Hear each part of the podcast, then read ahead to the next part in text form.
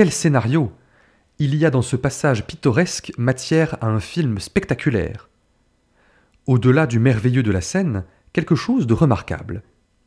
Une fois le démon rattrapé par Raphaël, pour s'assurer qu'il n'incommodera plus personne, Toby et Sarah pourraient se croire tirés d'affaire et convolés.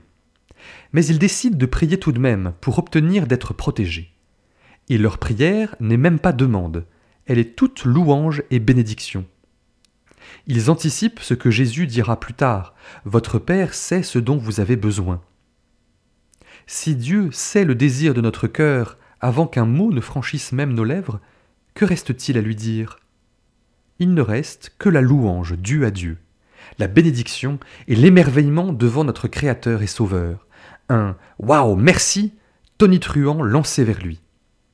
C'est la prière constante des anges, et c'est à cette prière que nous nous associerons lorsque nous entrerons au ciel. Nous passerons notre éternité à louer Dieu.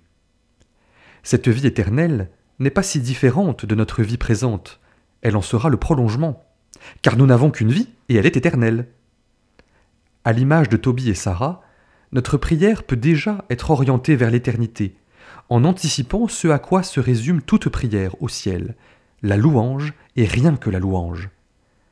C'est par la louange, la bénédiction et l'action de grâce que devrait commencer et finir toute prière, portée par la confiance que Dieu sait très bien ce qu'il nous faut.